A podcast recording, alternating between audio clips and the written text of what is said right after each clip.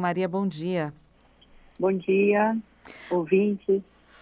Bom, vamos explicar para o nosso ouvinte do que, que se trata o curta, como é que vocês tiveram a ideia de fazer essa, é, é esse curta, né? Mas esse documentário, digamos assim.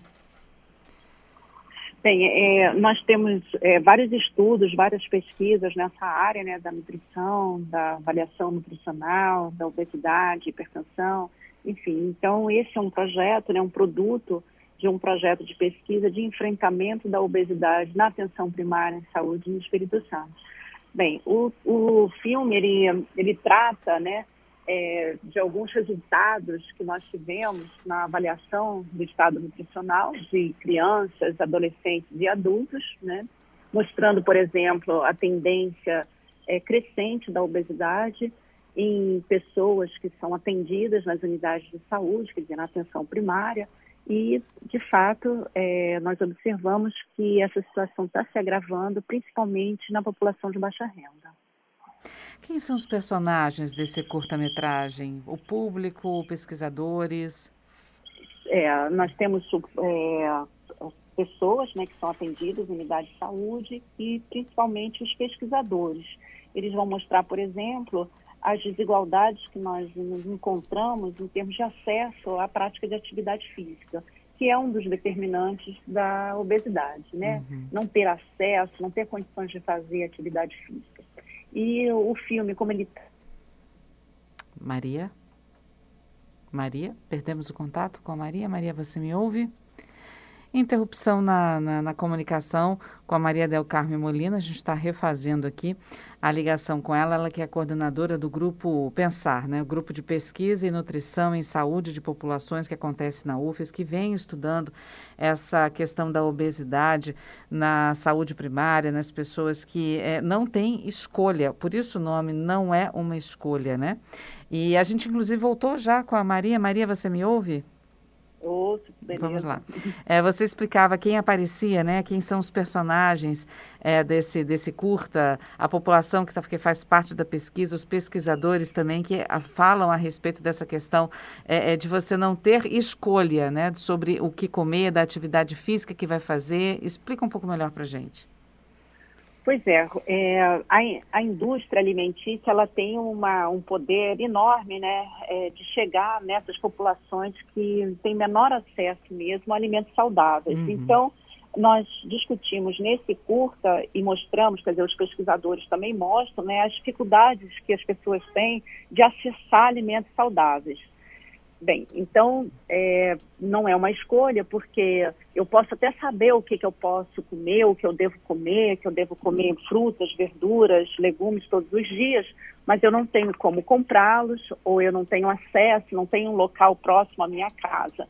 Então, o que a gente é, quer mostrar é que muitas vezes não basta só ter o conhecimento, mas você precisa ter, de fato, né, é, não só condição financeira, mas também locais adequados e locais próximos à sua casa. E também mostramos né, a necessidade dessas políticas públicas para modificar esse entorno, né, modificar esse ambiente que é um ambiente muito propício para o aumento de peso. A gente até chama, né, quer dizer, tem uma denominação que é um ambiente obesogênico. É um ambiente que está ali é, todo conformado, né, para é, desenhado para que as pessoas é, utilizem mais é, o, é, o, transporte, enfim, lógico que, que, isso é uma forma que as pessoas têm de se movimentarem na cidade, mas, por exemplo, a ciclovia ela pode ser um, uma alternativa para as pessoas é, se deslocarem na cidade, e muitas vezes não existe essa ciclovia. Uhum. É, além disso, a prática de atividade física também ela é menos acessível na, nas regiões é, mais empobrecidas, né? Então, nas cidades, nós vemos claramente essas é, desigualdades espaciais em termos de acesso às atividades físicas, né? uhum. né? A prática da atividade física. Em relação à alimentação, é a mesma coisa que os alimentos mais é, mais baratos, né, mais acessíveis, eles são mais ricos em carboidratos, lipídios, esses sim chegam à mesa da maior parte dos brasileiros. E isso está levando ao aumento de peso é, em todas as classes socioeconômicas, mas em especial nas classes sociais mais baixas. Né? Vamos dar um exemplo disso, porque às vezes as pessoas têm ideia de que se tem é, é, 10 reais é, dá para comprar muita fruta, muita verdura, é só ir no supermercado. E às vezes as pessoas é, é, compram um, um, biscoito um salgado no lugar desses 10 reais. Vamos simplificar para o nosso ouvinte o que, que seria isso? É exatamente isso, né? É, você pode saber que com 10 reais eu compraria é, fruta, é, por exemplo, para as crianças, mas talvez não fosse suficiente para dar alimentação em quantidade e em qualidade adequada. E quando tem acesso a um, um salgado frito ou um pacote de biscoito, isso dá uma saciedade, né? Porque ela tem carboidratos, tem uhum. lipídios, né? Uhum. Mas não alimenta, né? Vamos falar assim, do ponto de vista nutricional, é pobre, é uma alimentação pobre. Mata a fome, Essa... mas não sustenta, né? É, exatamente. Então, não, ele até tem uma sustenta. O que a gente não consegue compreender é como que uma pessoa que às vezes não tem o que comer num dia e que se encontra hoje é, com sobrepeso, uhum. mas é porque é, a gente entende que isso é o que passa, que a gente hoje é, chama de insegurança alimentar. Hoje eu tenho um alimento e é o que eu vou comer, é o que eu tenho condições de comer. Amanhã pode ser que eu não tenha, então eu vou comer o que tem. Se eu recebi por doação uma cesta que só tem alimentos é, de baixa qualidade nutricional, eu não tenho frutas, não tenho legumes, eu não tenho uma carne, o que eu tenho é uma salsicha, é macarrão, é biscoito, esses são os alimentos que serão consumidos, só que eles têm um valor calórico alto, né? E que é, elevam o peso, logicamente. É, são alimentos uhum que dão energia ao corpo, mas isso não quer dizer que ele seja alimentado né, de forma adequada. A qualidade é muito ruim. Bom, esse curta vai ser exibido hoje, não é isso, Maria? Isso, às 19 horas, no Cine Jardins. Estão convidados, é gratuita a entrada, né?